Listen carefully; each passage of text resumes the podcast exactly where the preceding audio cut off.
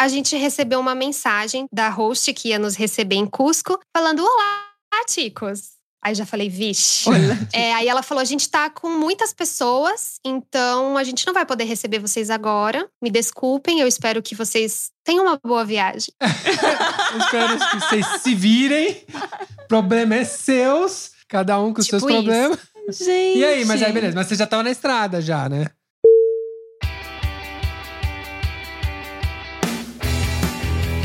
Olá, viajantes, aqui é a Manu. E aqui é o Mac, sejam muito bem-vindos ao ViajaCast. E hoje a gente tá recebendo uma colega de podcast. É, ela é uma podcaster como a gente. Exatamente. Eu tô chamando a Juliana, ela que incentiva o pessoal a desacelerar, desconstruir e descobrir uma vida um pouco mais livre, não é mesmo? Por que não? Então seja muito bem-vinda, Ju. Muito obrigada. Olá. Primeiro, obrigada por esse convite. É um prazer, uma honra imensa estar aqui. É, olá para todo mundo que nos ouve. Meu nome é Juliana, como a Manu bem apresentou maravilhosamente. Eu já faço um exercício de não me apresentar pela profissão já tem um tempo, né? então eu costumo dizer que eu sou uma, um coração curioso pelo mundo e uma alma sem pressa. Ou eu tento, né? Porque nem sempre dá. E aí, nas horas vagas, eu sou podcaster, empreendedora, né? Criadora de conteúdo lá no Descobre a Mochila. Ótimo, ela já passou uma paz na hora que ela entrou, assim, né? Ui, a gente aqui já. Ai, meu Deus. A Ju tem uma voz muito gostosa. Eu adoro, inclusive, ouvir ela. E eu aconselho muito vocês ouvirem o Descobre a Mochila. É um podcast um pouco diferente do nosso estilo. E eu gosto bastante, que é um estilo mais jornalístico. Não sei, como storytelling, né? Na verdade. Isso, é. Eu, eu denominei storytelling, mas a segunda temporada é uma cocriação de storytelling, porque eu conto a história de um convidado, de um viajante, né? Então não é um podcast só das minhas histórias, e sim de histórias de viajantes pelo mundo, né? De pessoas que, enfim, passaram por alguma transformação enquanto viajaram. E já que ela conta tanto a história dos outros, a gente trouxe ela para contar a história dela, óbvio. Então partiu? Partiu. Música Mas antes de começar esse episódio, temos alguns recadinhos. Participe do nosso grupo Olá Viajantes no Telegram. Acesse viaja.link barra grupo. Lá você entra em contato diretamente conosco e fica sabendo das novidades antes de todo mundo. Viaja.link barra grupo. Simples assim. E para ajudar a manter esse podcast no ar, acesse viaja.link barra apoie. Com muito pouco, você nos ajuda a produzir cada vez mais e melhor o ViajaCast. Acesse agora enquanto você está nos ouvindo. viaja.link barra apoie. Como agradecimento, todos os apoiadores estarão na descrição de cada episódio. Setting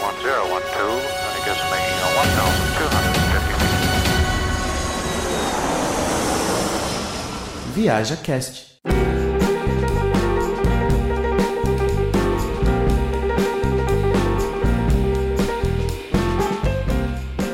Ju, você me mandou um áudio, um mini podcast esses dias, né, no WhatsApp, que eu adorei, que viajou comigo por trem e eu contando segredos dos bastidores.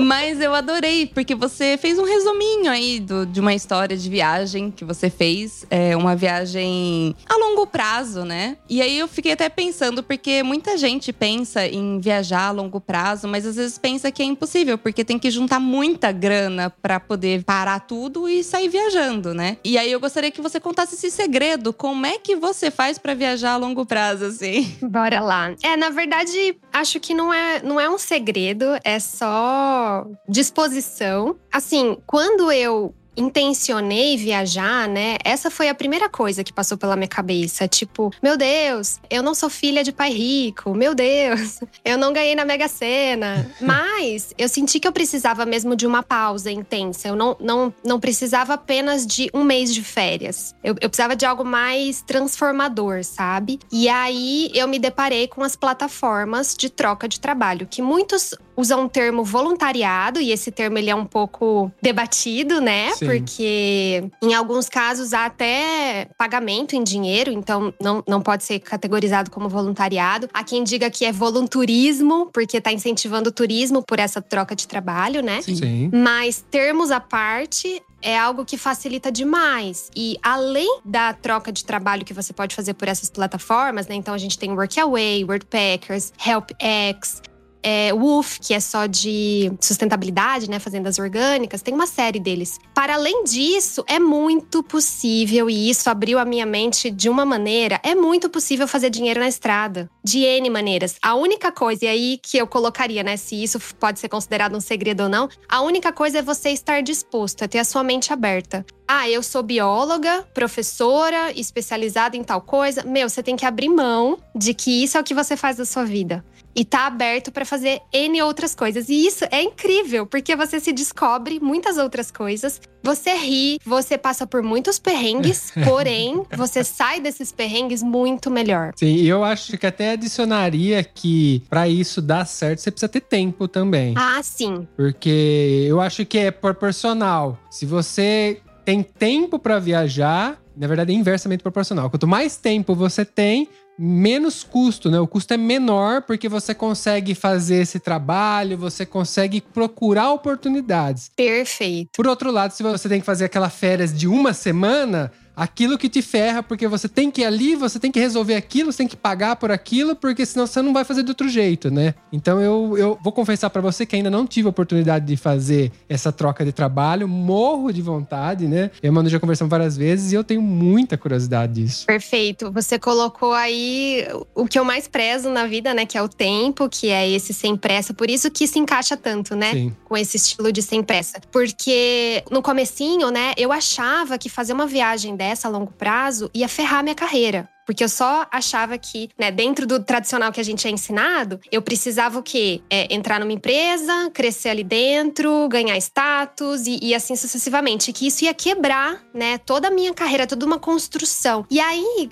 quando eu percebi que, que não, sabe? Que, que não é isso, que eu ia. Isso ia me agregar em tantas outras frentes da vida. Quando eu me abri, quando eu vi que a minha vida é muito mais do que a minha carreira profissional, aí sim, aí eu falei: não, peraí, eu vou fazer uma pausa aqui nesse trabalho. Se for para continuar com esse trabalho na estrada ou pós-estrada, tá tudo bem. Se não for continuar com isso, tá tudo bem também. Então, foi mais ou menos essa linha, né? É, é virar a chavinha, Sim. né? Você vive pra quê? Você vive pro seu trabalho ou você vive pra viver, pra- né? Você existe ou você vive nessa terra de É, e você tá falando sobre isso, e eu lembro muito do meu pai quando eu troquei de carreira. Porque eu trabalhava com RH. E aí eu tava cansada daquela vida. Isso no Brasil ainda. E eu tava cansada daquela vida e de repente eu viro body piercing. Do tipo. nada a ver. Uau, eu não sabia. Revelando as coisas. E, e, Adoro. e aí o que acontece? O meu pai ficou assustado, né? Ele falou assim: ele teve exatamente esse pensamento. Ele falou assim: Poxa, mas você vai jogar tudo no lixo? Eu falei assim: Não, não tô jogando nada no lixo. Eu, é conhecimento adquirido. Nada impede de amanhã eu falar assim: Não quero mais fazer isso, eu quero fazer outra coisa que não tem nada a ver com essas outras duas carreiras. E eu vou estar aprendendo mais e mais e mais coisa. Então a questão da, de estar disponível é, e e disposto também, eu acho que vale também para quando você muda também de, de carreira e muda de país. Porque quando você começa uma vida do zero, você também tem que estar muito disposto. Porque se você falar assim, ah, eu sou advogada aqui no, no Brasil, eu quero ser advogada lá. Não, você não vai ser. É, você vai ter que passar por uma adaptação, né? Então, até por conta da questão de formação, às vezes não aceita e blá blá blá. Só que é, eu, eu me perdi agora. Não, mas o, que eu, o que eu ia falar pra complementar ali que a Juliana tá falando é assim: as pessoas têm às vezes medo de sair, tem uma profissão formada, e aí vai falar, como que vai ser quando eu voltar? Porque às vezes ela não quer fazer a vida inteira, ela quer fazer três meses, seis meses, um período mais longo, e ela tem meio que abandonar a profissão dela por esse tempo, e ela tem muito medo do voltar. Mas agora eu posso falar, por exemplo, por experiência própria. Eu abandonei a minha profissão, fechei tudo no Brasil pra vir pra Itália. E acabei na minha profissão aqui na Itália. eu tive a oportunidade de a, fazer a mesma coisa, só que num nível muito mais elevado, porque agora eu vou fazer a mesma coisa ganhando em euro. É, exatamente. Ajuda bastante.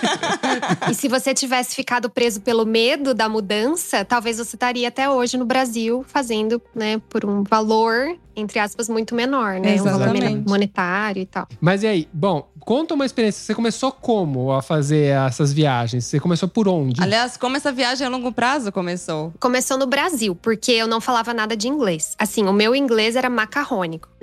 não que ele seja tipo uau, mas ele era bem macarrônico. Eu sou uma pessoa que eu sou muito tímida pra me comunicar em outra língua. Então eu falei, bom, como eu não sei como é que é o rolê desse, dessa troca de trabalho, vamos ver como é que é isso no Brasil, que daí eu pego o jeito e quando for pra fora do Brasil eu já tô acostumada. O que também é uma lenda, né? Porque cada lugar é um lugar. É. Mas tudo bem.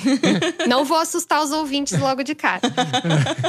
Então a gente se inscreveu. Foi um processo bem maluco, assim, porque eu conheci meu namorado, ele também tinha esse sonho, e, e sozinhos a gente não tinha feito, né? Então aí a gente se conheceu, achou esse sonho em comum, começou a namorar e saiu pra viajar. Foi, tipo, muito rápido, assim.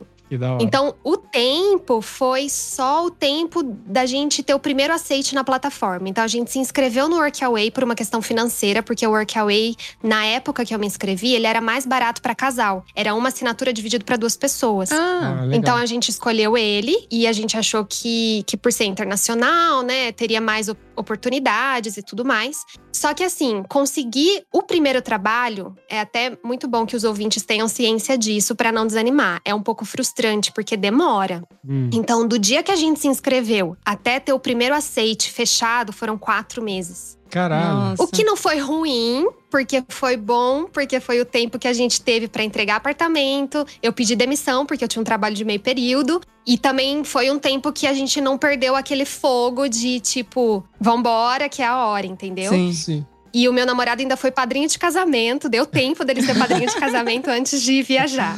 É. Foi, foi tudo, tipo, muito fluido. Entendi, mas eu acho que imagino que seja demorado por causa que você não tinha nenhum review, né? Ninguém tinha falado qual que era, como você era, porque normalmente essas plataformas têm review, né? Os reviews, eles contam muito, tanto pra quem faz o trabalho, como pra quem oferece o trabalho. Depois que a gente passou por vários perrengues, que a gente deu o real valor pros reviews, sabe? Hum. Então, foi exatamente por isso. E aí, o primeiro que a gente conseguiu foi lá nos Lençóis Maranhenses, num hostel bem pequenininho. Hum. E assim, logo de cara, a gente já aplicava pra ficar um mês nos lugares. Ok. Porque os donos dos, dos hostels, enfim, das fazendas e dos lugares, eles preferem que você fique a longo termo. Porque imagina, né? Você tá treinando ali a pessoa, daí. Ela vai embora. Nossa, a hora que a pessoa pegou o jeito, ela vai embora. Isso É. acontece demais, infelizmente. É, sim, Sim. verdade. Só que daí, no meio da viagem, a gente já começou a fazer aplicações para 15 dias, que a gente viu que era o nosso tempo ideal, que a gente não enjoava do lugar e dava para conhecer bastante, né? Ok. Então, assim, isso não quer dizer que a gente se mudava da cidade necessariamente. Mudava do- de trabalho. A gente podia até ficar mais de meses na mesma cidade, só que mudava o trabalho pra conhecer outras pessoas, enfim, ter outras experiências, né? Mas, por exemplo, no caso, vocês eram um casal. Você acha que era mais fácil ou mais difícil vocês conseguirem no mesmo É. lugar? Porque isso conta, né? É, exatamente. Porque eu fico Conta. pensando, a Então, gente também, É muito né? legal que tem alguns perfis, alguns lugares que já pedem que seja casal, que eles Ah. preferem. Por exemplo, casa de família, eles gostam. Hostel era mais difícil, confesso. Eles preferem solteiro e tipo da balada. Porque a maioria dos hostels, né, tem esse incentivo de Sim. receber turista, de fazer drink e, e coisas desse tipo. E às vezes os casais, eles são mais reservados nesse sentido. Entendi. Mas a gente não sentiu dificuldade em nenhum momento. Em, em alguns casos até facilitou, assim, pra Ah. cuidar de criança e tudo mais. Ótima notícia. É, ótima notícia. E a próxima, a, a próxima eu, a própria pla- plataforma, gente, eu só tomei dois dedos de vinho, né? Já tô a próxima, É. a próxima. Vamos alertar a galera aí que a gente tá na cerveja, ela tá no vinho, porque aqui tá calor, lá ela falou que tá esfriando, né? Eu, eu avisei a Ju antes, falei assim, ó, é uma mesa de bar. Ela levou a sério o negócio. então vamos beber. Aqui é assim, é sério.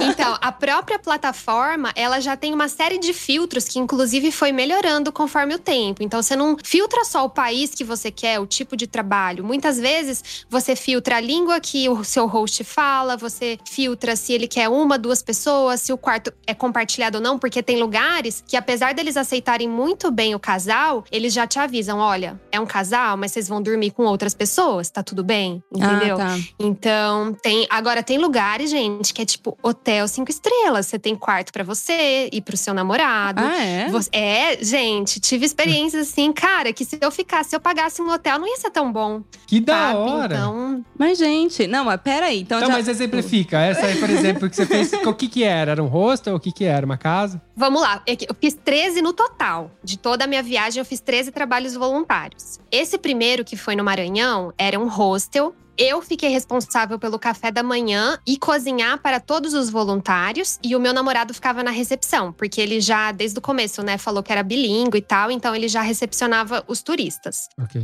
Assim, na verdade, no começo, a gente sempre se oferecia pro mais simples, que era limpeza. E aí, o que, que acontece? A pessoa vê que você, tipo, não, mas peraí, você fala inglês? Não, mas você cozinha. Ah. E aí, eles sempre iam levando a gente pra outras coisas. Mas Ah. como a gente queria muito conseguir os trabalhos, a gente falava que a gente fazia de tudo, sabe? Sim. Ótimo. Então, é, é o que eu falei da disposição. Meu, nos dois, É. três primeiros dias, eu limpei privada. E tá tudo bem. É. Uhum. Tá tudo Sim. bem, sim. É um trabalho. Exatamente. E aí, beleza. Na verdade, depois quando eu fui cozinhar pra galera, eu tinha que fazer o cardápio e tal. Eu falava, gente, que responsabilidade. Tem pessoas que são vegetarianas e não sei o quê. Talvez limpar banheiro fosse muito mais fácil. Mas aí você também pega aquilo. Você fala, nossa, tipo, ele pode dar lá no feedback que eu faço comida vegetariana. E um outro host pode falar, olha que bacana esse diferencial, né? Sim. É. Então é legal que você vai expandindo. Então Uhum. esse foi o primeiro, e a gente ficou um mês. Aí, depois a gente foi pra Amazônia. Que massa. E aí foi um dos maiores perrengues que a gente passou. Ah, meu Deus. Eu aqui, Eu já que ia massa. falar, nossa, que da hora. Amazônia, sonho meu. Ela não, já é perrengue. Perrengue. Já. Bom, o balde de água fria. A Amazônia em si foi a experiência mais maravilhosa que eu tive na minha vida. É. Tipo, a Amazônia. Mas o trabalho voluntário, que a gente ficou por 15 dias, porque na Amazônia a gente ficou um mês e meio. Então a gente viajou de barco, visitou outros lugares. A gente teve um encontro com pessoas da minha família numa ilha que chama Tefé, lá no interior da Amazônia. Foi tudo maravilhoso. A gente foi num casamento típico de lá. Ai, que da Maravilhoso. hora. Mas pra que tudo isso acontecesse, por 15 dias a gente teve uma experiência de troca. É. ok. E esse foi um dos piores, porque o lugar na plataforma, e isso é uma, uma coisa ruim da plataforma, eles não exigem que os hosts atualizem seus perfis, tipo, todo ano, todo mês. Uhum. Eles pedem que você tenha um perfil ok. Que diga o mínimo pras pessoas. Ah, meu Deus. Ok. E aí, quando a gente leu, aquele lugar parecia tipo o hostel mais lindo, mais ba- eram três andares. Os quartos eram maravilhosos. Tipo Hum. uma estrutura, sabe, de um hostel funcionando incrível. A gente chegou lá, o hostel tinha falido, não existia mais. E aí? E aí tinha um voluntário que nem sabia que a gente ia chegar, que tava cuidando do lugar. E aí a gente chegou, tipo, os responsáveis não estavam lá, e aí ele recebeu a gente. A gente não tinha onde dormir, aí ele colocou a gente num dos quartos do próprio hostel, porque tem os quartos que são dos voluntários, que são mais simplinhos. Aham. Aí a gente dormiu uma noite num quarto que era de hóspede. Ah. E aí, beleza, né? Ar-condicionado, no meio da Amazônia, tá tudo ótimo, beleza. Pra iludir. A Elodie. Mas aí, gente, no dia seguinte, quando os responsáveis chegaram, a gente teve a notícia que o dono do hostel teve um AVC Nossa. alguns meses antes. Então, tava tudo abandonado. Eles estavam, as irmãs estavam tentando levar o lugar, mas não tinha. Tanto que eles pediram pra gente dar uma limpada porque ia chegar alguns hóspedes, iam chegar porque era feriado. Aí eu falei: "Ah, beleza, né? É, onde é que eu pego os produtos de limpeza?" Ah, não tem. Ai. Eu falei, mas eu vou limpar com o quê? Ah, limpa com o que você achar. Gente, eu usei, tipo, um copinho plástico Ah, e dois dedinhos de detergente pra limpar, tipo, três banheiros, quatro quartos. Foi insano. nossa. A roupa de cama, eu falei assim: onde tem roupa de cama limpa pra gente trocar? Ah, não tem. Eu não mandei lavar. Aí eu falei, mas o que, que eu faço? Ela falou: vira do avesso. Nossa. E dá uma esticada. Gente, tenso. Eu falei, não é possível. Aí faltou Caralho. comida, faltou energia, faltou. O que mais que faltou? Faltou Ixi. comida, energia, faltou produto de limpeza pra piscina, então a piscina ficou verde. Nossa. E aí chegaram hóspedes e não tinha o dono lá. Só tava a gente. Ah. Aí os hóspedes ficaram putos e vieram pra cima da gente, tipo, fala como assim, gente? Isso aqui não pode estar aberto, Exatamente. né? Isso aqui é, é um absurdo, né? Eu quero meu dinheiro de volta. Com razão, É, né? Com sim, razão, eles sim. estavam reclamando. Enfim, e aí a gente passou por esse. Tanto que é muito louco, né? Que a gente tem foto de todos os lugares. Hum. Desse lugar, a gente só tem foto do dia que a gente foi embora. Porque a gente tirou uma foto com um cachorro de lá que eu amei e morro de saudade do cachorro. é a única foto que a gente tem, porque foi tão tenso e tinha muito pernilongo. É, Não Amazônia. tinha. Nossa. Ai, enfim. Mas, mas, mas peraí, agora eu só tenho uma dúvida. Isso aconteceu, porque a gente não conversou isso no começo. Isso aconteceu em que ano, pra começar? Vamos lá. A gente saiu no meio de 2018, julho. Tá bem, ok. Aí a gente ficou ali em Barreirinhas, né? Ali na- nos lençóis maranhenses. De lá a gente foi pro Pará. Aí no Pará a gente ficou em casa de amigos. Ok. Porque também teve esses respiros, né? No meio tá. da, da viagem, sempre tem uns amigos que você sabe que moram não sei na onde. Aí você pede uma hospedagem. Vai visitar. É. Ótimo. Couchsurf, exato. Salvação. é. Aí beleza. Aí a gente do Pará foi pra Manaus. Ok. E aí a gente fez alter do chão, fez aquelas travessias de barco, que fica tipo três, quatro dias no barco, no Rio Amazonas e tal. Que da hora. E aí, essa época era setembro, que a gente ficou esses 15 dias, setembro de 2018. Ok. E aí a gente foi pra Tefé, né, que teve esse casamento da, da irmã da minha cunhada, ficamos lá com a família, voltamos. E- Esse aqui foi o casamento típico que você falou? Isso, isso. Mas é típico o quê? Típico indígena? Só pra curiosidade. É, mais ou menos. É uma religião específica da Amazônia. Ah. né? Então foi no meio do mato, foi tipo uma cerimônia longa e tal. Nada assim, tipo, super diferente, mas é uma coisa tradicional, uma religião que só tem lá. Eu nunca vi em nenhum outro lugar, eu não sei nenhum nome, eu não lembro. Ah, que da Ah, que hora. eu, interessante. nossa, eu valorizo muito isso. São oportunidades Sim. que você não tem de outro jeito, né? É. Exatamente, lindo demais. Enfim, aí comemos o açaí de verdade, com peixe, né? É. Com farofa, não aquele É. açaí doce daqui, enfim. Sim. E aí, de lá a gente foi pro Acre. E do Acre. Nossa, quem vai pro Acre, né? Muita gente me pergunta. O Acre existe? Um Acre Existe. e aí, do Acre, a gente atravessou pro Peru de busão. Aí foram 24 horas de busão pro Peru. Tava muito caro voar, né? Então a gente Uhum. pegava sempre o, o jeito mais fácil. Mais fácil não, mais barato, É né? mais fácil, é. Fácil. Fácil estamos fazendo com os dedos o Exato. símbolo monetário.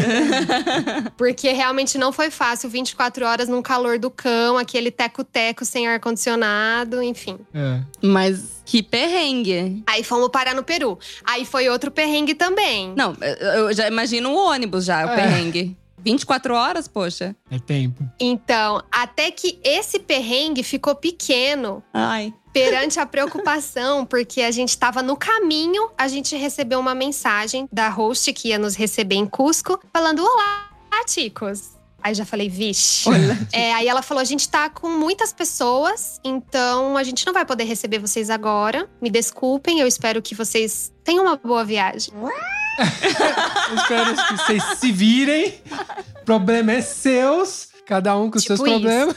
Gente. E aí, mas aí, beleza. Mas você já tava na estrada já, né? Já, e essa é a questão também da plataforma que eu falei, né? Aí o que, que a gente faz diante disso? Pô, muita gente me pergunta, né? A plataforma ela te dá algum respaldo? Nesse caso, não. Não tem o que eles fazerem. Eles não vão obrigar a host a nos receber, né? Sim. Então a gente consegue dar um feedback que essa host não nos recebeu, que ela cancelou, para que outras pessoas vejam que, né, não é uma pessoa que você logo de cara pode confiar. E aí a gente ficou, né, chegou, foi procurar o hostel, o hotel mais barato, albergue, tudo que dava. E aí eu fiquei loucamente procurando os hostels da região e mandando mensagem pelo Facebook, além de aplicar para vários outros trabalhos, né, dentro da plataforma. E aí a Malice que vem pro bem, né, não sei explicar essas coisas do universo, mas viajante diz que tem uma, né, uma lei do universo que é pró-viajantes. Sim. O santo protetor do viajante.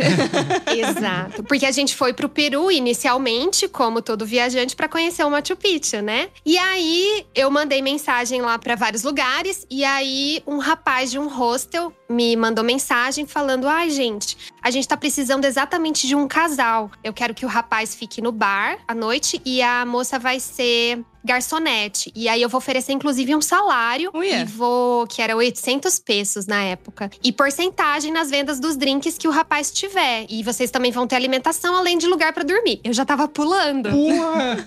Esquema. Eu já estava pulando. Aí ele virou e falou assim: mas tem um porém. Ai. Esse voluntariado não é em Cusco, na cidade de Cusco. É em Águas Calientes, que é na cidade, no vilarejo do Machu Picchu. É, é melhor falei, ainda. Melhor ainda. Eu falei, Venci na obrigada, vida." meu Deus. Venci Obrigada. na vida! Dias de Yes. glória. Dias de glória. Tá vendo? É, e aí, gente, a gente- eu, eu tenho essa cena na minha memória como se fosse ontem, a gente pulando na sala, assim, porque a gente pegou um Airbnb super baratex nesse dia pra ficar. E a gente pulava. Aí depois eu pensei, caramba, mas eu não falo inglês, eu não falo espanhol, eu vou ser garçonete. Jesus amado, o que, que eu vou fazer? mas, meu, nessa hora, né, você fala, não, bora aí, Deus tá, tá, tá me dando essa oportunidade, o que, que eu tô reclamando? Vambora. É. E aí a gente foi e lá a gente ficou um mês. E foi maravilhoso, porque foi esse dinheiro que eu ganhei lá, né? Foi a porcentagem que o meu namorado ganhou, que a gente pagou a entrada no Machu Picchu, que a gente fez todos os rolês ali ao redor. Caramba. É, foi muito maravilhoso. Aí a gente também depois foi, né, fazer todo o turismo ali regional, foi pra Puno, Arequipa. Aí a gente teve um, um problema com o tempo do visto, a gente teve que sair e ir pra Bolívia só pra carimbar, porque a gente ultrapassou o período de 90 eles dias? tinham dado pra gente na borda só um mês. Ah, só um mês? É, não sei porquê. Eu achei que por ser Mercosul, a gente já tinha três meses de cara, sabe? É, Eu também. Ah, E aí a gente saiu, ainda teve que pagar uma multinha, mas não foi nada muito exorbitante. Aí a gente foi pra Bolívia, ver o Lago Titicaca, ficou ali tipo dois, três dias, voltou. Tudo isso, gente, com dinheiro que a gente ganhou sendo garçonete. Por isso que eu falo, sabe, que dá pra ganhar dinheiro, Sim. assim. É só. Também não dá pra ostentar. A gente não Claro. saía, ia jantar fora todo dia. Não. Guardou pra, tipo, fazer isso mesmo, sabe? Aham. E aí a gente voltou pro Peru, porque a gente gostou muito, e foi pra Huaraz, que é onde tem a Cordilheira Blanca, né? Que a gente faz todos aqueles hikings e tal. Que demais. A gente visitou algumas lagoas e tal. Foi maravilhoso.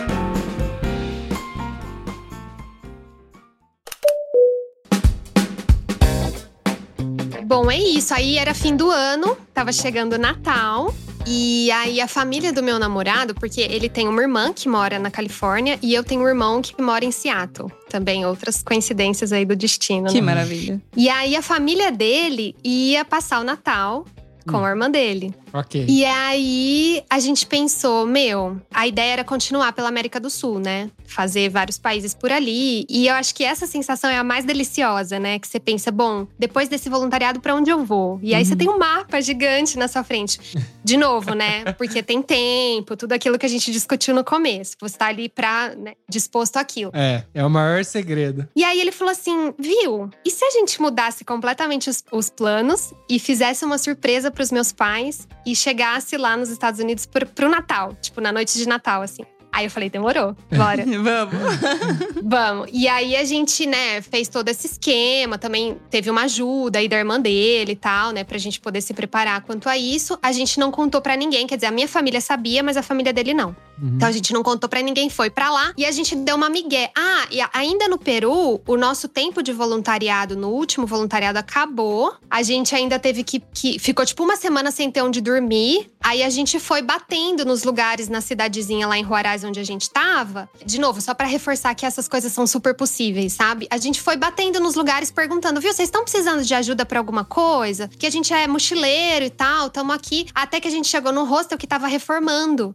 E ela falou: gente, que maravilha que vocês estão aqui. Eu, eu preciso inaugurar, tipo, pro Natal. Então, chega aí, entra, já bota as mochilas aí que eu já vou passar. O que, que vocês têm que fazer? A gente ajudou a pintar, a construir. E ficou uma semana lá. Trabalhou dois dias, dois dias e ficou a semana inteira, sabe? Então. Ai, Porra, nossa, valeu muito a pena. Ai, tá vendo? Muito, muito. Eu sonho em trabalhar sábado, domingo e descansar segunda, sexta.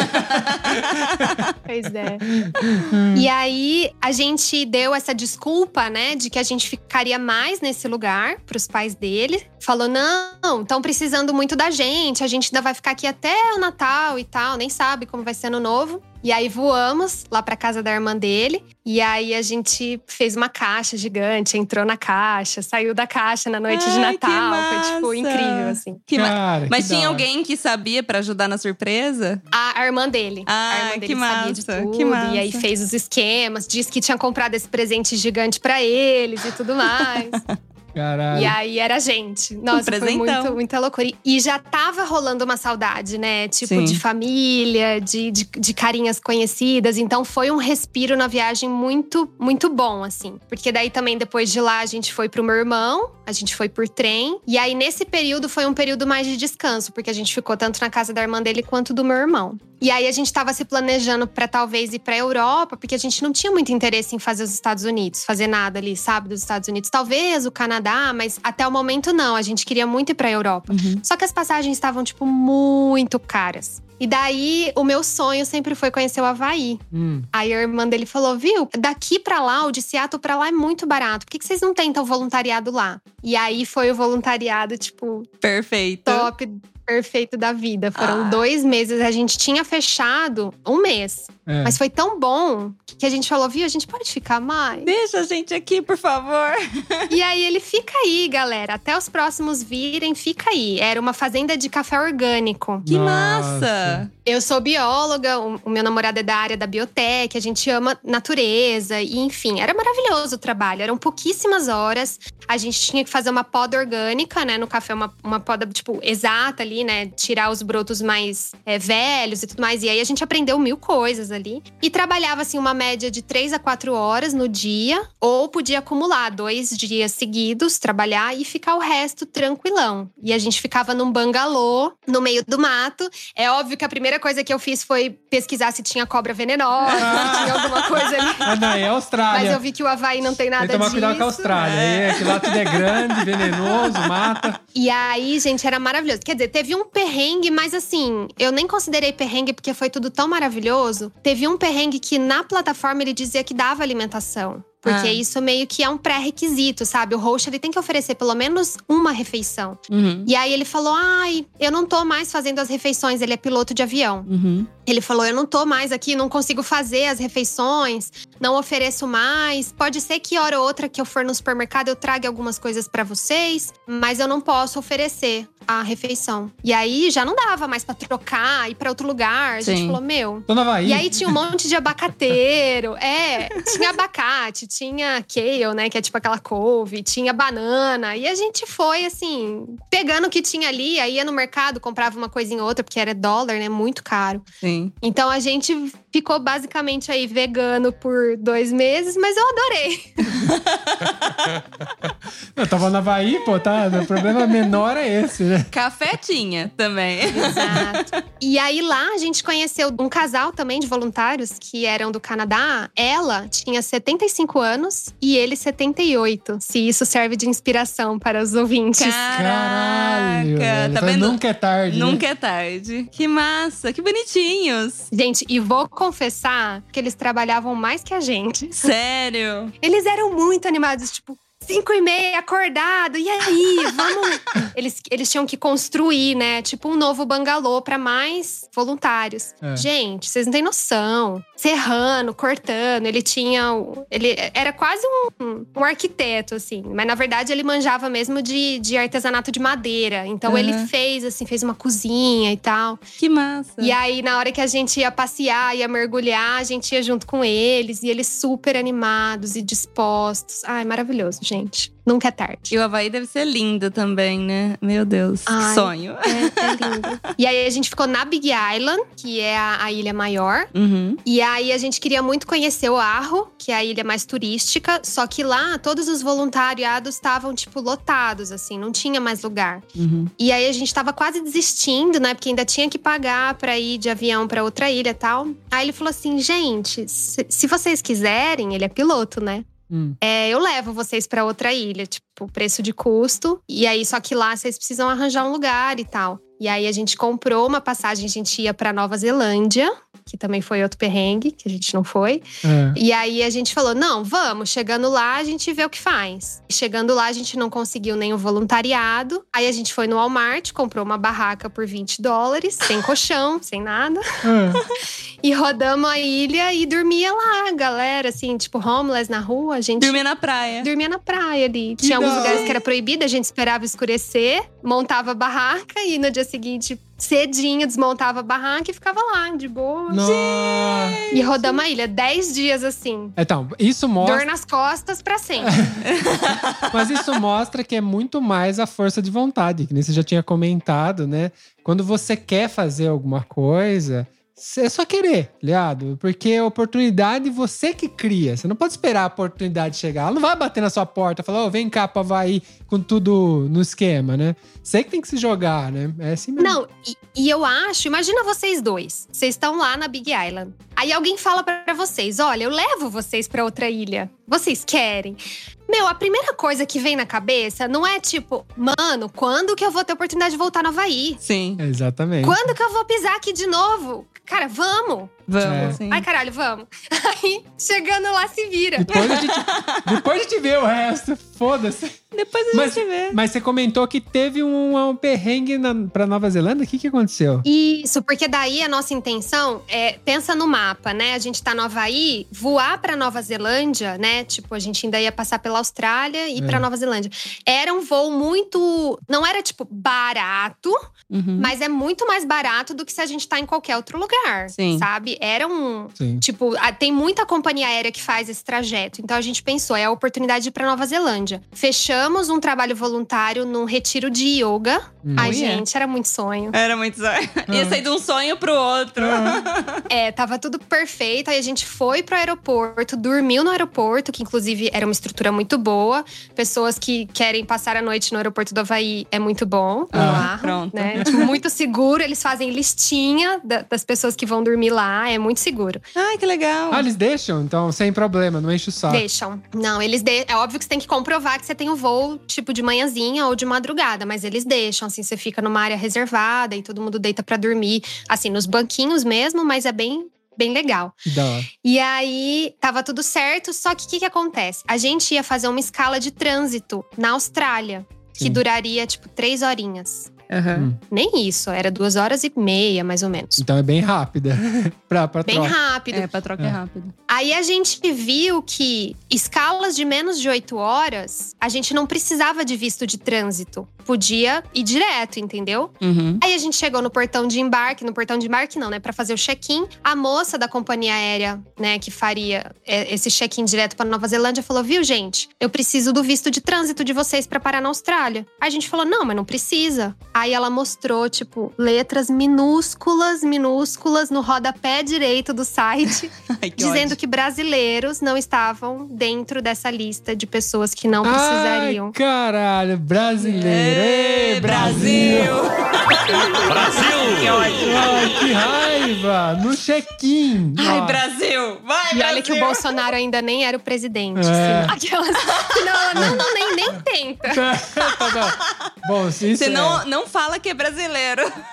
Alguém Pega tem- mal. Pega a Ai, cidadania aí. Foi triste. Aí ela falou: não, eu posso tentar, tá? Mas ela já, tipo, falou: é, é quase certeza que eu não vou conseguir. E aí ela até falou: ela falou, gente, me desculpem, né? Eu não posso fazer nada por vocês. Eu até tenho a informação de que a partir de julho do ano que vem, que seria julho de 2020, os brasileiros vão entrar nessa lista. O passaporte de vocês vai estar apto, né, dentro dessa lei. Bom, agora já não tá mais, né? Agora já tiraram também de novo, né?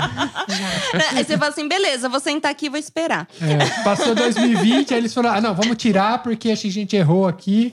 Melhor não. É. E aí foi isso, gente. Aí eu sentei, aí a gente falou: bom, chorar não adianta, né? É. Tipo, a gente também não riu, né, da situação, não foi muito confortável.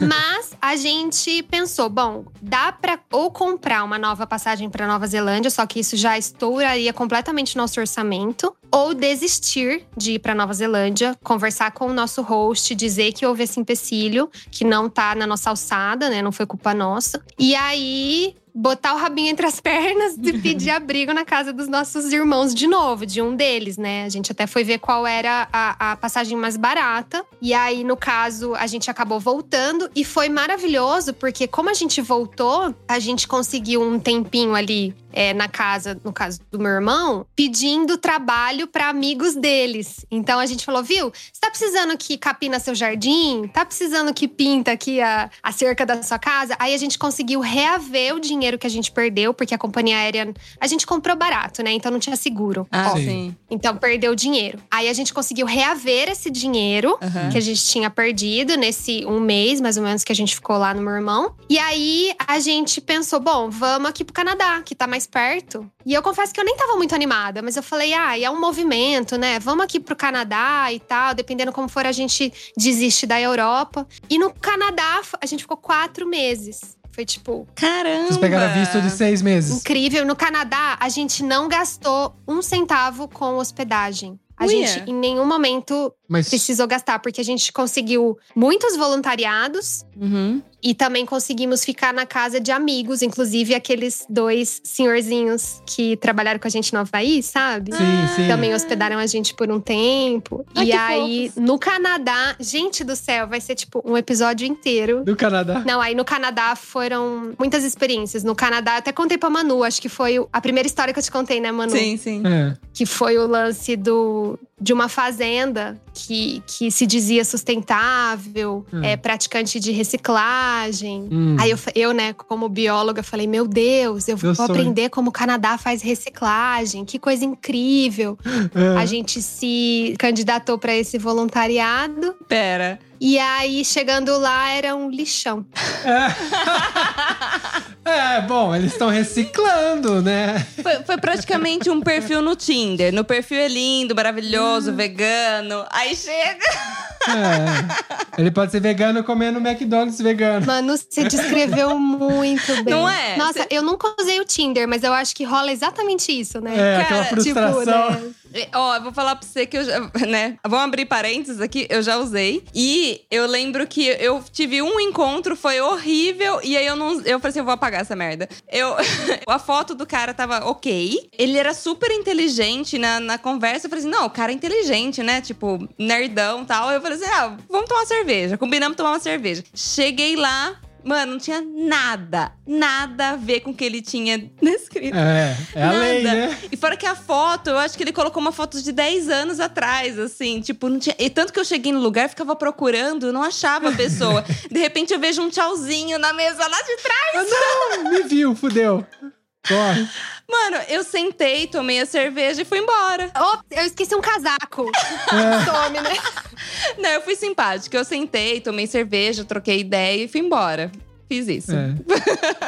Nossa, mas ó, você não pode falar que o perfil tava mentindo, né? Em ambos os casos. Ele era legal, tu trocava ideia, a outra ali era reciclável, reciclava tal. Não era bem claro que era um Então. lixão, mas eles faziam o que eles falavam. É, e aqui eu vou até levantar uma bandeira defensora, né? Porque às vezes as pessoas me ouvem falar e pensam, ai, então quer dizer que se eu me inscrever numa plataforma dessa, eu só vou, tipo, encontrar perrengue e, e porta na cara. E, gente, não é uma responsabilidade só da plataforma. É. Imagina que é o dono do estabelecimento que tem que se responsabilizar por aquilo. Sim. Então, se ele coloca flores e flores e inventa, Uhum. Sabe, é ele, não tem como a plataforma certificar todos os Usuários. hosts. Sim. Exato. Então, assim, existe um crivo, né? E é também dar uma credibilidade, né? Tipo, abrir o coração para que mesmo quando tudo parece ruim, alguma coisa de bom a gente tira dali, né? Sim. Uhum.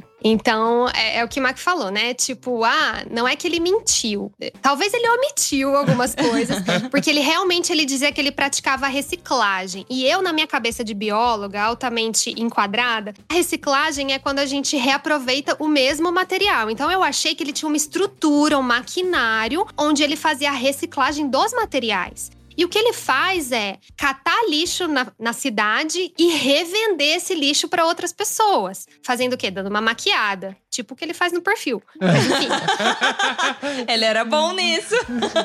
muito bom nisso. A pessoa que sabe assumir no- o seu ramo, entendeu? Tipo, eu sou bom nisso. é, eu Vou ganhar dinheiro Ele era isso. publicitário, você nem percebeu. praticamente. Ele recebia uma média de 20 voluntários. A gente nunca ficou num lugar com tantos voluntários de uma só vez. Eram Caramba. 20 pessoas. E aí ele dividia as funções, ele era super autoritário. Olha, a gente tinha que mandar uma mensagem, tipo, 8 e 10 da manhã, on. Aí era a hora que eu tava começando a trabalhar. Se eu parasse pra ir no banheiro, tipo, 10 e 15, stop, bathroom. Aí eu tinha que falar que eu tava indo no banheiro. Caramba. Gente, assim, aí no fim do dia todo mundo preenchia uma lista e aí ele contava, gente, até os minutos de trabalho. Tipo, muito rigoroso, Caramba. super Então, vocês, controlador. vocês viraram escravos, né? Su- Exato. Como foi essa experiência de trabalho na China, então? Tipo isso, né? eu tô na China. E aí, gente, ele no começo ele falou assim: "Olha, vocês podem ter um quarto privativo pra você, só que vocês arrumem ele". Aí eu falei: "Ah, tudo bem, né?". Gente, Ai. Aquilo era um depósito, cheirava mofo, era, foi bem intenso, assim. Mas a gente sempre dava um jeitinho de deixar com a nossa cara, espirramos perfume, Aham. né? Fizemos negócio assim. e aí, a gente tinha esse horário muito cronometrado. Então, o meu namorado, por exemplo, ele foi pedindo ao longo do tempo pro meu namorado assumir algumas outras responsabilidades. Por exemplo, colocar anúncios em plataformas é, de venda. Tipo, a gente tem um Mercado Livre aqui. Uhum. Existem a, existe a Craigslist, outras que você coloca, né? Sim. é, e- um anúncio tal para vender por um preço um pouco melhor. E aí o meu namorado ia fazendo isso e ia contabilizando as horas. No final do, do nosso da nossa troca, o meu namorado ultrapassou esse número de horas. Então ele falou: "Eu vou te ressarcir com dinheiro, tá? Eu vou te pagar X por hora, beleza?" Olha. A gente achou isso excelente, super justo. Sim. Quando eu tava nos últimos dias, assim, pra acabar o voluntariado, ele já pediu que eu parasse de trabalhar pra não ter que pagar pra mim também, né?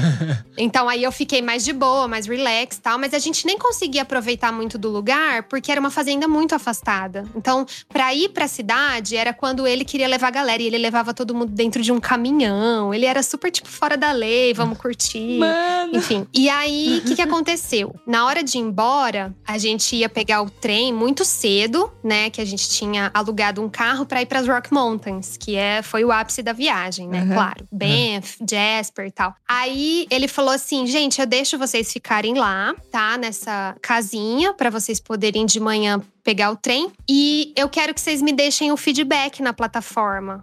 E Hum. aí ele começou. Sabe quando a pessoa, tipo, meio que começa a coagir, assim, meio Ah. chantagem? Sim. Porque eu levei vocês pra fazer isso, porque eu fiz aquilo, porque eu ensinei inglês, porque. E, sabe, foi falando todos os pontos que ele julgava que era positivo. E falou: eu quero que vocês escrevam tudo isso no feedback. E eu quero ler esse feedback antes de vocês saírem da casa. Caramba. Quando vocês deixarem esse feedback na plataforma, eu pago o Robson pelo trabalho. Mano, Ah. que filho da puta. Nossa, foi realmente uma, uma coação. É, Foi. Aí eu falei, gente, e a gente não ia dar cinco estrelas. Não ia falar que Obviamente. foi maravilhoso. Óbvio. Porque não foi, Óbvio. entende? Sim. E aí a gente ficou naquela posição, puta, será que se eu não falar? Será que se eu falar, será que ele vai me pagar? E será que se eu não falar, eu tô sendo honesta com as outras pessoas dessa plataforma? Sim. Nossa, gente, foi a noite mais tensa da minha vida. Eu falei, não é possível. Eu falei, não, a gente vai ser verdadeiro. Vamos colocar, tipo, quatro estrelas, porque não foi de tudo péssimo, não foi tipo um, dois, nem três. Aham. Eu confesso que eu colocaria ele um três. Aham. Mas a gente põe quatro e descreve, fala a verdade. Pontos Sim. positivos, pontos negativos e fica neutro. Beleza. Aí ele falando, né, com a gente por WhatsApp. Eu não tô vendo ainda publicado. Cadê? Cadê? E a gente ainda não tinha escrito o negócio, né? A gente, ai, deve ser problema no sistema, que tá devagar e não sei o quê. Aí no dia seguinte, cedinho, e a gente mandou mensagem falando: ó, a gente tá indo embora daqui, sei lá, uma hora. Cadê o dinheiro? Aí ele falou: peraí. Aí ele foi lá, averigou se, se tava postado, viu. Aí ele falou: o dinheiro tá embaixo da televisão, da sala de estar, do não sei da onde. Ah. Aí a gente levantou, foi lá, pegou o dinheiro e vazou. Gente, Gente. foi tipo muito nada a ver. Nossa, mas assim, que- pra- que Tá, mas, é, sacana. mas é foda. Tipo assim, tem a importância do review que a gente falou, que é muito importante. Mas é foda, assim, esse. é- Porque você não consegue ser. Você não conseguiu ser sincera 100%. Porque eu imagino que se você tivesse total liberdade, você ia meter três estrelas, ia falar a parte mais ruim do que a parte boa. Porque. Ele incitou a parte boa pra você, né? Então você ia acabar falando só a parte ruim. Ah, a gente tá aqui trabalhando mesmo, com picando cartão, estamos num lugar que não é tão legal. E Isso é ruim, é foda. Eu entendo que é foda. Precisava ter um, um delay, sabe? Tipo assim, você tem que fazer o review mais dois dias depois. então É, o cara não sim. tinha como. Então, é, a plataforma ela deixa. A gente já chegou a fazer review tipo um mês depois. E ainda assim, falando tudo de bom, falando os pontos negativos. A, a plataforma não te exige que seja imediato. Ele exigiu. Porque muita gente ia embora sem dar review. E ele queria mais e mais e mais voluntários, entendeu? Sim. Então, ele exigiu que a gente falasse e ele exigiu que a gente falasse, entre aspas, bem. Pelo Sim. menos não, tipo, acabasse com a imagem, né, dele. Sei lá, foi um jeito que ele teve de controlar. Se você não consegue, talvez, denunciar depois pra plataforma, falar assim, ó, a gente foi meio que coagido, eu escrevi isso, ou você deleta, ou eu não gostei, sabe? Tipo assim, eu tive que escrever isso, mas não era bem o que eu acho. Entendi. Na plataforma, enquanto você tá dando o seu feedback, você consegue mandar uma mensagem privada pros organizadores, né, pros administradores. Interessante. Nesse caso, é, a gente fez um adendo de que algumas coisas, é, tipo, estavam fora do controle. A gente falou de um jeito polido, mas a gente falou que não foi tudo bem. Que esse perfil tinha que ser, inclusive, tipo, reavaliado, precisava de atenção, algo assim. Tanto que a gente viu depois, quando a gente foi pra Europa e tudo mais, a gente ficou na Espanha, a gente procurou por ele e o perfil dele tava bloqueado, banido por um tempo. Ah, olha lá. Porque eu acho que a plataforma também percebe, né? Começa a receber um monte de feedback e alerta de atenção. Aí baniram ele por um tempo, mas depois ele voltou, normal, com todos os feedbacks. Então, assim, a gente conseguiu ter esse contato. E eu acredito que, é, tipo, depois, se, se mandasse um e-mail ou algo assim, talvez sim, ele- eles conseguiriam É. dar uma atenção maior pra esse tipo de, de atitude. Porque isso acontece, né, nessa plataforma, acontece no Couchsurf também, que às vezes a gente Sim. lê lá e a gente não tem noção, né? Aconteceu com a gente. A gente não deu o review no final das É, o- contas. é, teve um Couchsurf que o cara recebeu a gente e a gente até conta essa história no, no- em um dos podcasts, acho que até mais de um. E a experiência não foi 100% igual sua. Tipo, a gente ficou incomodado, mas não aconteceu nada demais, entendeu? Só que a gente ficou incomodado. Só que daí, depois que a gente saiu da casa, o cara ficava mandando mensagem pra gente. E aí? Não vai mandar o review? Não vai escrever? Eu tô esperando. E ficava falando isso. Aí no fim, o que, que a gente fez? A gente não queria Bloqueou. falar mal, mas a gente também não queria falar bem, porque seria mentira. E a gente decidiu bloquear ele e não falamos nada. É, que é ruim no Que é final. ruim. mas É, é foda. É, O certo era ter falado. É porque assim, sabe o que que era o empecilho pra gente nesse caso? É que Hum. ele não fez nada demais. E às vezes é o jeito que ele leva a vida que é tão estranho pra gente que a gente ficou incomodado. Porque as pessoas são diferentes, entendeu? Então ele tem uma liberdade pra falar diferente da nossa, até meio evasiva, contando muita pornografia, contava umas besteiras pra nós assim. Mas às vezes é a personalidade dele e a gente não pode julgar ele por isso. Pra quem a quiser. gente pode julgar por, porque se ele chegasse a coar, tipo, fizesse alguma coisa com a gente, aí a gente tem todo o direito. Mas ele não fez nada, no final das contas. Foi só pa- verbal. Pra quem quiser ouvir, di- é, saber direitinho dessa história toda tal, que não dá pra gente contar aqui, que senão ocupa muito tempo. Mas tá no nosso, acho que, primeiro episódio. Que, nossa, É. vai ter uma. Atenção, galera. Primeiro episódio, quase dois anos atrás. Disclaimer. Se chama Couchsurfing, né? O áudio não tá tão aquelas coisas igual hoje, mas O assim. ritmo é outro. mas está lá a história, dá pra vocês ouvirem, sim, com certeza.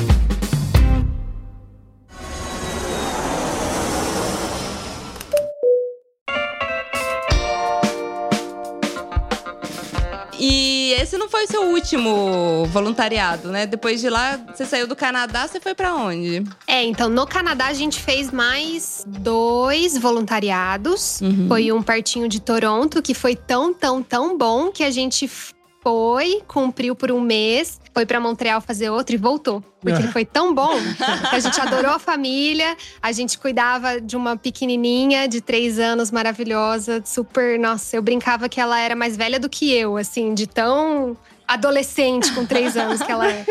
E aí, nesse voluntariado, a nossa hostess, ela ajudou o meu namorado a fazer uma surpresa para os meus pais virem me ver. E aí a gente se reencontrou no Canadá, foi tipo lindo também. Que da hora, mas foi o contrário, né? É, foi outro respiro. Então eles vieram, eles inventaram que a gente ia para um outro lugar fazer outro voluntariado. O bom de quando você tá fazendo um monte é que fica uma coisa super natural, né? Você nem, você nem quer saber muita coisa, assim, né? Só vai. É, aí combinaram, a gente encontrou com a minha família no, no aeroporto, passamos uma semana juntos. E aí depois a gente voltou, né, pra casa dela, pra essa nossa hostess. E ela é comissária de bordo. E ela fez a proposta da gente ir pra onde? Pra Romênia. Tipo, Nossa. quem acha um dia vou Nossa. para a Romênia? Que da hora. Porque ela tem família lá. E aí ela falou: se vocês quiserem, vocês vão a preço de custo, como pessoas da minha família. Eu tô indo pra lá passar férias. Não posso obrigar vocês. Foi parecido com o Havaí, né? Não posso Uhum. obrigar vocês por tempo. Assim, na verdade, não posso obrigar vocês, mas é, posso levar vocês. E aí, lá na Romênia, a gente conseguiu também dois voluntariados. Um foi em Luísa, mais pro sul, numa cidadezinha de, de, de uma população bem idosa. A gente ajudou na construção de um lar de idosos. E depois foi com uma, uma moça que tem um filhinho também, de oito meses. Hoje tá grande, né? Claro, isso já foi 2019. E aí também me apaixonei. Ai, bebê maravilhoso. Eu queria ficar trabalhando o dia inteiro só pra ficar com ele. Ah, sim, criança é uma maravilha. Crescimento gostoso. Delicinha. E aí também foi maravilhoso. Então já foram mais quatro, né? Mais, mais dois no Canadá, mais dois no, na Romênia. E a gente foi pra Hungria. É. Da Hungria foi pra Espanha. É. Na Espanha, a gente fez em um Aras com cavalos, que foi muito legal também. Que demais! Cara, Daí a gente fez com uma senhora artista de cerâmica, que também foi muito maluca. Ela era doidona, gente. Tipo, adorava uma um gin tônica e uma maconha, assim. Ah. Gente! da vibe alternativa. Good vibes. Eu e meu namorado, a gente é super, tipo, quadradinho, sabe? A gente nunca, nesse nosso mochilão, nunca usamos nada, Aham. consumimos nada. Então, às vezes, a gente ficava no quarto, tipo, vendo TV, lendo e tal. E ouvia as risadas dela na sala, tipo, mó curtindo lá. E eu olhava pra ela e vibe. falava, gente, ela tem mais de 70 anos. A gente tem 30. é, Tipo, qual é que é? é. Bom, se a Manu já estaria com o gin, o gin tônica, a Manu estaria junto. Com, Com certeza, certeza. Com certeza. É, maconha não, mas o gin tônica daqui que eu vou beber. Maconha não, porque não me interessa em fumar nem cigarro. Mas assim, mas gin tônica me pega, hein? Eu tenho, tenho um. Até aqui, ó. A gente tem que comprar tônica direto, gin tá na geladeira, porque senão. Eu amo gin tônica, eu ia ser amigona. Me, me passa o contato dela, por favor, depois, tá? Vou- Pode passar aqui depois. E- mas o que, que vocês faziam lá com ela? E aí foi uma experiência também muito peculiar. Eu acho que peculiar é a melhor palavra, assim. E, e eu adoro arte, eu achei que eu ia super aprender cerâmica, mas foi um tempo bem reduzido. Então, assim, ela me ensinou parte do processo. Então eu ajudava ela mais no ateliê. O meu namorado ajudou de N maneiras. Ele cozinhava e ele também ajudou na restauração de algumas obras e tal. Então foi uma coisa bem. Isso foi em Maiorca, né, na Espanha. Foi, tipo, muito, foi maravilhoso. Porque só o lugar, né, O, imagina. o lugar é incrível. Lorca? Maiorca. Ah, porque Lorca a gente teve. Sim, não, mas Maiorca é praia, né? Litoral. Isso, é uma ilha. É uma ilha. É uma ilha Maiorca e você tem que pegar um. Vocês foram do quê? De barco ou avião pra lá? Pra Maiorca? De avião. É. É, Aí vocês- Ryanair, né? Tipo, 15 É. dólares. Super É. barato. Sim. E aí Você tem. bate palma quando desce, né? E, e é muito interessante, porque é turístico Ufa. e é um puta de um lugar bonito. Vocês conseguiram é, conhecer o local? Porque é lindo. Sim, quando a gente tava com a nossa hostess é, no Aras, Uhum. ela emprestava o carro. Gente, tem gente que é muito maravilhosa. Vocês não estão Ah, entendendo, não. é o que eu falo. Não dá pra se basear nas experiências ruins. Ela, gente, sério, a gente trabalhava tipo três, quatro horas por dia, alimentava os cavalos, fazia o que ela pedia. Aí ela simplesmente deu a chave do carro pra gente, com o tanque cheio, e falou: vai passear, vai ver o que vocês quiserem. Aí a gente ficava no mapa, né, enlouquecido. E aí a gente mapeou, assim, alguns lugares, algumas praias que eram mais famosas. E aí andamos, rodamos a ilha praticamente inteira. Foi, tipo, maravilhoso. Só que a gente tinha que fazer o bate-volta, né? Não dava pra dormir no lugar, na Sim. praia, nem nada. E aí, depois de lá, a gente foi pra Barcelona e aí ficamos na casa de uma amiga. E depois descemos tudo ali, a, a, a parte mais sul, e fizemos outro voluntariado com uma casa de família também. Era tipo uma casa de veraneia, não sei como é que fala, tipo chique, assim. Porque eles eram da Hungria. É. E aí estavam passando o verão na Espanha. E aí estavam reformando esse lugar pra ficar não só mais confortável, mas pra futuramente receber hóspedes, porque era uma casa tipo mansão gigante. É. E aí eu cuidava do bebezinho e o meu namorado fazia mais o trabalho tipo lá fora, assim, de, de capinar mesmo, sabe? De fazer, enfim, limpeza e tal. E aí depois disso a gente foi pra Portugal, que é onde a gente encerrou a viagem. Mas Portugal a gente ficou na casa de amigos. Hum. E aí a gente conseguiu trabalho para ganhar dinheiro mesmo. Ele numa construção e eu num café. Num café dentro de um palácio lá, que é um hospital. E, e também foi super sorte, assim. E aí foi com esse dinheiro que a gente conseguiu retornar pro Brasil no início de 2020. Que aí veio pandemia e acabou o mochilão. Escorreu uma lágrima. Acabou meio com a pandemia. Mas então, é, vocês acabaram usando o dinheiro que vocês tinham de reserva? Ou no final das contas você meio que se autossustentou o tempo inteiro? É, eu voltei com o mesmo valor. Praticamente na conta. Uia. Se em algum momento a gente usou desse dinheiro para comprar passagem aérea, para comprar. A maioria do nosso gasto era com transporte, com o barco, com o avião, com o carro e tal. Mas sempre que a gente tirava da, da poupança, era quase imediato, assim. Um, dois meses depois, a gente já estava fazendo dinheiro. Ah, na- no Canadá também, essa nossa hostess que fez a surpresa com os meus pais, ela, ela mesmo, foi lá no vizinho, tocou a campainha e falou: Viu, gente, vocês estão precisando de ajuda? Eles estavam querendo reformar, tipo, a calçada, que tava meio torta, assim. Aham. E eu fiquei pensando, gente, eu nunca fiz isso na minha vida. Eu vou, tipo, refazer uma calçada. Quem sou eu na fila do pão? Eu não sei nem, eu vou ter que entrar no Google, ficar meia hora lá vendo como é que eu faço isso. Porque tem toda uma técnica para não crescer a grama e bota os negocinhos e tal. Naquele sol quente. Mas eu falei, gente, eu tô precisando, vamos lá. E aí a gente ganha na moeda do país. É, Sim. isso é a parte massa. né, de vez em quando é euro, de vez em quando é dólar, entendeu? É, sim. E aí, eu posso dizer assim que eu voltei praticamente com o mesmo valor. O meu namorado talvez ele tenha gasto um pouquinho mais, porque ele saiu com um pouquinho mais e a gente fazia um balanço, né? Hora tirava do meu, hora tirava do dele e tudo mais. Mas assim, gente, é super possível. Vamos todo mundo. Eu acho que a mensagem é, tipo, você ter o dinheiro como segurança, porque imprevistos acontecem. Mas aí, se você tiver essa força de vontade e disciplina, porque de certa forma é uma disciplina você não gastar todo o seu dinheiro, né? Você tem que ser uma pessoa que tem um controle financeiro. Aí você vai, usa na hora que tem que usar, comprar uma passagem e tal. Mas, em contrapartida, você vai lá e trabalha, ganha o dinheiro, recupera e guarda esse dinheiro. E é assim você vai administrando. Perfeito. Eu quero ressaltar duas coisas. Uma é, eu não sei se eu aconselho ou se eu desaconselho diante da minha experiência, mas a gente não fez plano de saúde, tipo seguro saúde, seguro viagem, se caso algo acontecesse. A única vez foi indo pro Peru porque eu sou asmática. Então, é, a gente contratou uma semana porque eu achei que eu ia ficar mais segura para me ambientar na altitude do, do Machu Picchu, né? Sim. Então contratamos uma semana. Esse foi o único respaldo de saúde que a gente teve. Então a gente foi meio na loucura. Uhum. Se acontecesse qualquer coisa, talvez a gente ia despender um dinheiro alto, né? Se sim. alguém ficasse doente. Mas, por exemplo, o meu namorado ficou doente lá na, na região da Amazônia, né? Em Manaus. E ele foi atendido pelo SUS, muito bem atendido. Viva o SUS, né? Levantamos o braço direito, viva o SUS. E eu sei que em Portugal a gente poderia ter aplicado com uma certa antecedência um- uma assistência médica em Portugal.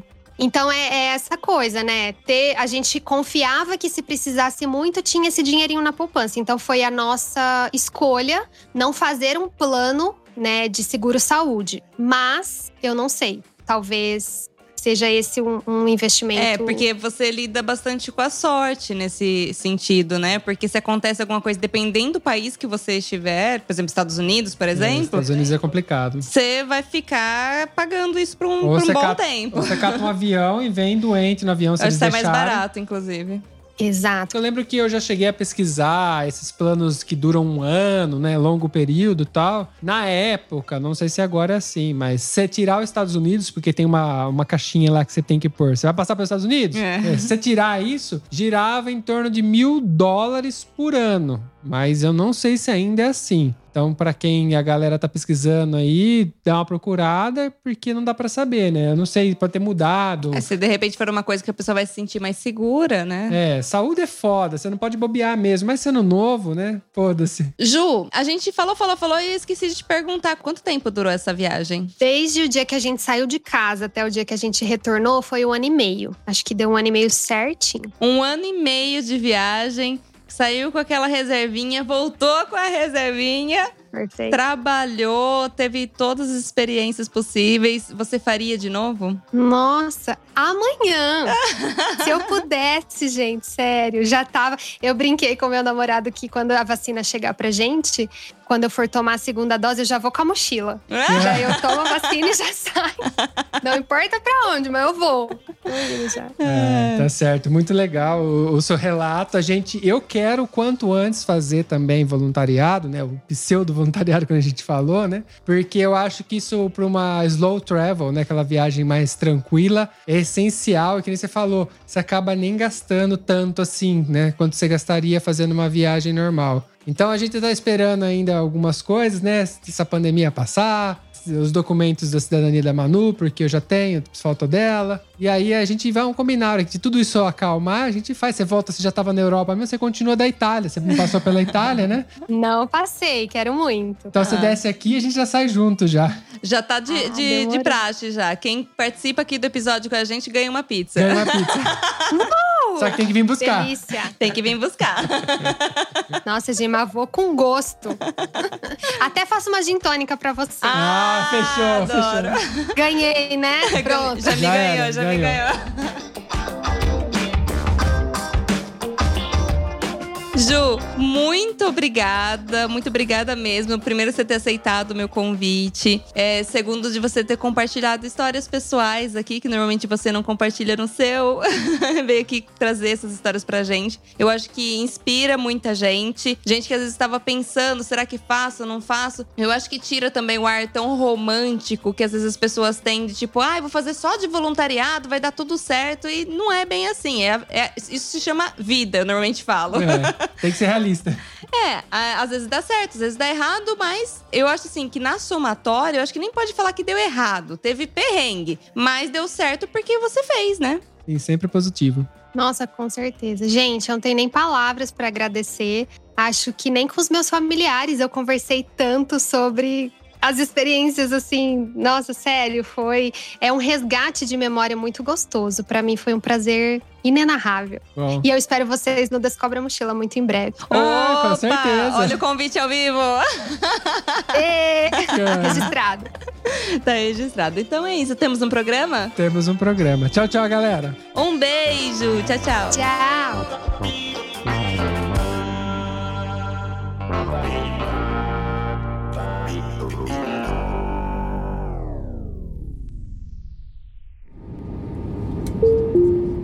Eu tenho certeza que você lembrou de alguém ouvindo esse episódio, então compartilhe agora mesmo com essa pessoa. Assim mantemos essa conexão entre nós, viajantes. Este podcast foi editado por Play Áudios.